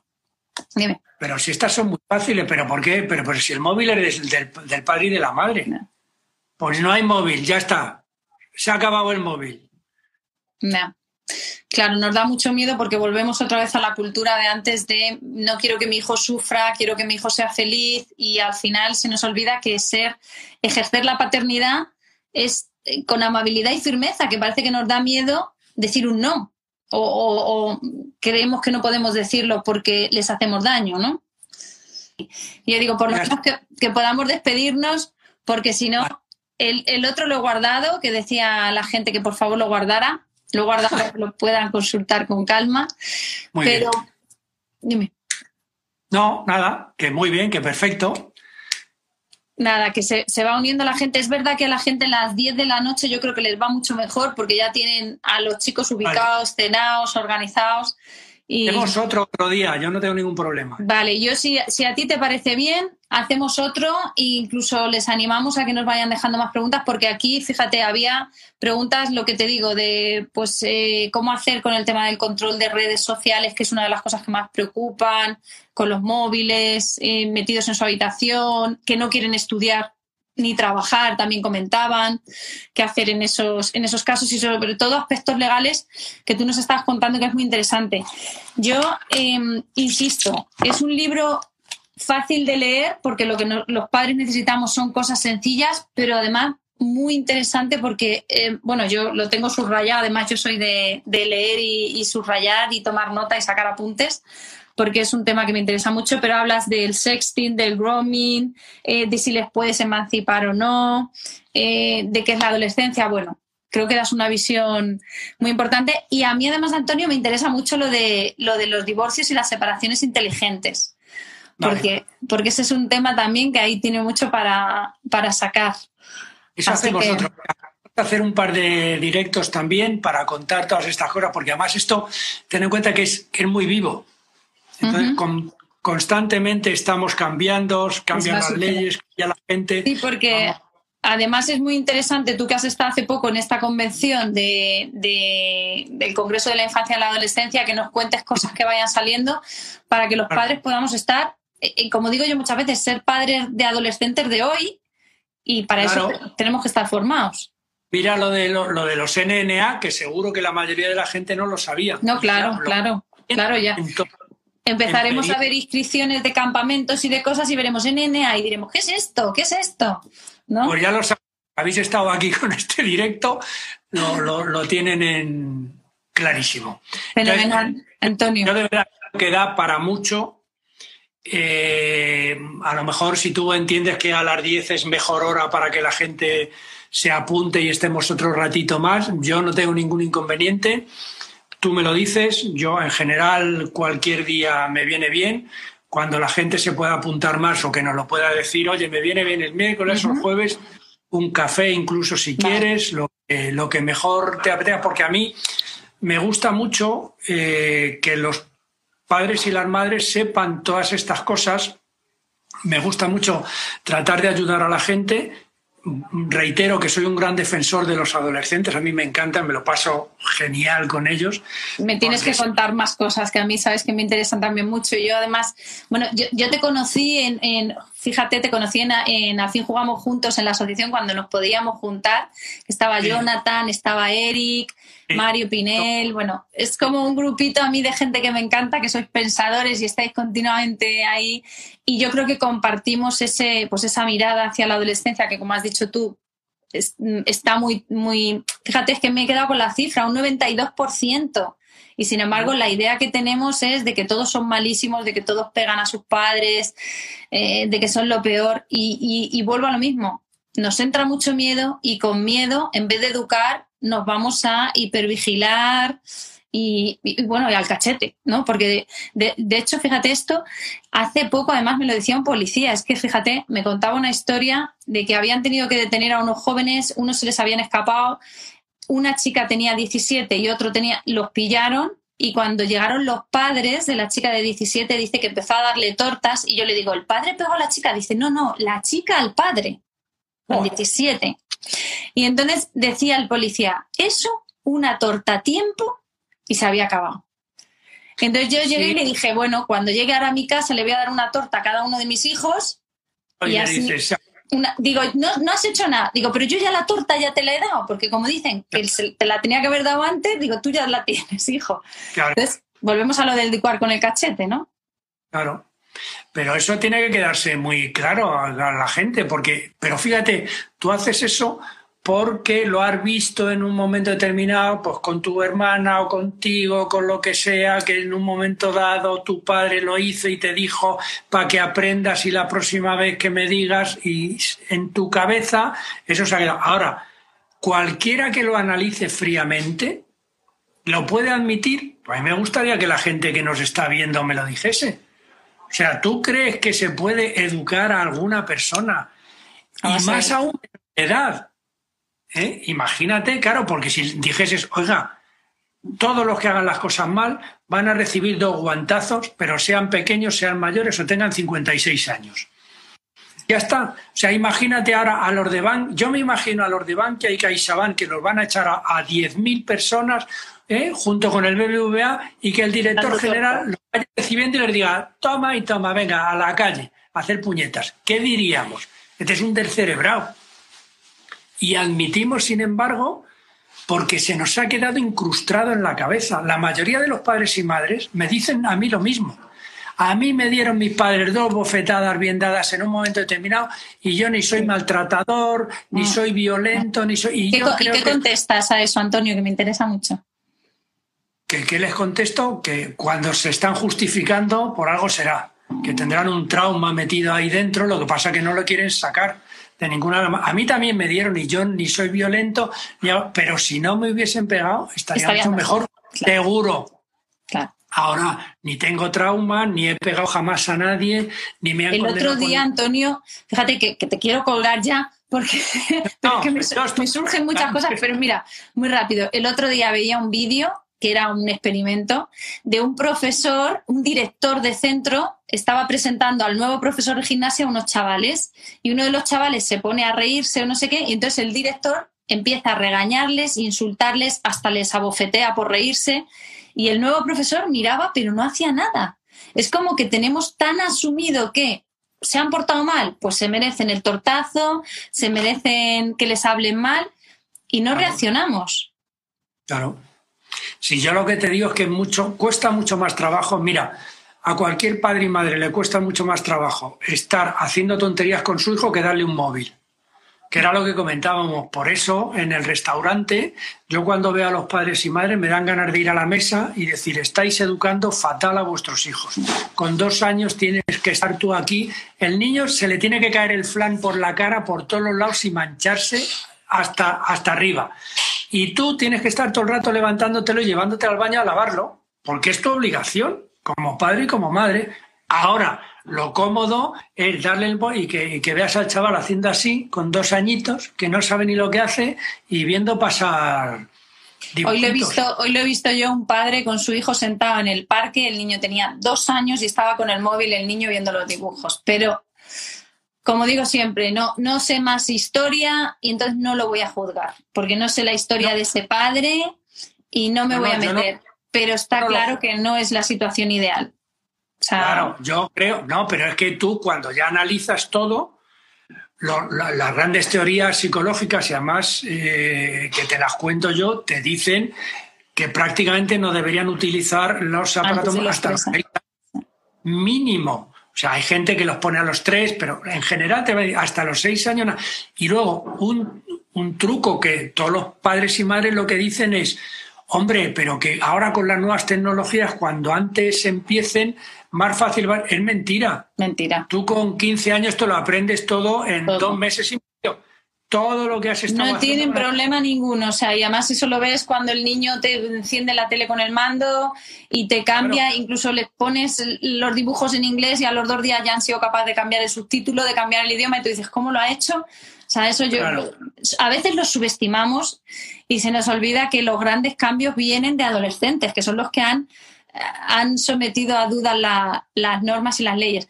Mira, dicen por aquí, y ya te, ya te dejo, que qué hago que tiene un adolescente que dice que sí, pero luego no hace nada. Esos son la inmensa mayoría, porque además ese, es un adolescente que te ha tocado que no te va a dar problemas porque es muy sumiso y, pero a ese ten cuidado, que no lo vas a ver venir, porque el rebelde todavía te lo encara, pero este va como, sí, sí. Fíjate, fíjate qué llamativo es que la gente se asusta o se asombra de que los adolescentes sean rebeldes. Pero ¿cuándo vas a ser rebelde? Eso digo yo, eso digo yo, claro. Yo soy muy poquito rebelde, tú no sé si lo sé. No, nada, muy poco. nada, nada. Claro, tú, con... Y yo lo que hago, perdona, yo lo que hago es que me asombro cuando digo, uy, qué tíos, qué zumbaos. A mí me dicen, me he ido a Dublín esta noche a las 4 de la mañana, porque me ha costado 5 euros el vuelo, hemos estado por la mañana, hemos ido al Trinity College a ver un momento, nos hemos tomado dos cervecitas y nos hemos venido al día siguiente. Yo digo, vamos, ni harto de whisky hago yo. Me lleves a mí contigo a ese plan, ¿no? Pero me parece excepcional. Yo digo, ¡joy, qué bueno! Que se van los tíos a las 4 de la mañana a coger. Antonio, ¿tú, ¿tú solías decir esa frase de qué ganas tengo de ser mayor para hacer lo que me dé la gana? Sí, claro. ¿Y qué tal vas? ¿Qué tal vas con eso? Haces lo que te da la gana. Yo voy muy bien, claro. Yo llevo haciendo lo que me da la gana toda mi vida, pero me ha costado mucho trabajo, claro. Yo, mira, yo soy un profesional independiente. Nunca he trabajado con nadie. He trabajado yo mismo. Pero te digo dos cosas muy sencillitas. Yo no he tenido un sueldo en mi vida. No sé lo que es eh, ganar mil euros todos los meses, ni dos mil ni trescientos. Claro, porque era lo que entraba, ¿no? Yo he sido, claro, un, profesional independiente, autónomo, durante toda mi vida. No he tenido ninguna paga extra, no sé lo que es la paga de Navidad, ni la de julio, ni la de nada de nada, y me he tenido que buscar la vida, una vez en mejor y otra peor. Pero no me quejo en absoluto, porque es verdad que he hecho lo que me ha dado la gana. Lo he elegido yo y entonces ya está. Sí, pero ¿has, sido, ¿has sido padre, Antonio? Sí. Vale. ¿Y cuando eras padre hacías lo que te daba la gana o tenías que tener en cuenta a los niños? A ver, yo he sido padre, pero tengo unas. Tengo unas mi historia es un poco complicada, entonces por eso sé demasiado de todos los demás, pero que la cuento yo no tengo ningún tipo de problema. La dejamos para el siguiente directo, dejamos ahí con la incógnita que yo creo que merecerá la pena. En el directo os cuento las verdaderas historias y por qué sé tantas cosas de padres, madres, de hijos, de divorcios, de separaciones y de... ¿Te parece? Suena muy, muy, muy, muy bien. Pues buscamos fecha, le damos las gracias a todos los que han estado aquí un viernes viéndonos y buscamos fecha para continuar y hablamos de adolescencia, incluso de tema de separación, que es un tema que también controlas, porque otra cosa que también que pregunta mucho y es que cuando los chicos llegan a la adolescencia suele haber muchos más divorcios. No sé si estás de acuerdo tú con eso, que los, parece que los padres en ese momento se desestabilizan y tiran cada uno por un lado hay dos etapas, que una es cuando se van todos de casa y te quedas con el síndrome del nido vacío, que es lo que se llama, que tienes que aguantar a la persona que tienes a tu lado. Si te llevas bien, pues fenomenal, pero si te llevas mal, el asunto se complica un poco más porque antes estabas con ellos y las cosas parecían mucho mejor. Y hay otras eh, circunstancias cuando tienes a tus hijos adolescentes que chocan porque ni el padre y la madre no están en la misma sintonía y a partir de ahí surgen muchos problemas. Y hay mucha gente que te dice ya no aguanto más y que me voy. Sí. Exactamente. Bueno, nos piden, un nos piden un segundo, Antonio, lo, lo, ponen por aquí, nos están pidiendo que por favor la segunda parte, el 2.0, así que hay que hacer el 2.0 de adolescentes. Muchísimas gracias, que me ha encantado la conversación y gracias a todos los que habéis estado aquí a vosotros. Muchas gracias a todos. Adiós. Gracias por estar al otro lado, acompañándome en este apasionante viaje que es la maternidad. Cada semana iremos descubriendo nuevos consejos, trucos y habilidades que nos faciliten la crianza de nuestros hijos. Recuerda cuidarte para cuidar. Ya sabes que para educar bien hay que estar bien. Al revés no funciona. Tienes más recursos a tu alcance para ayudarte en este camino en infanciapositivo.com.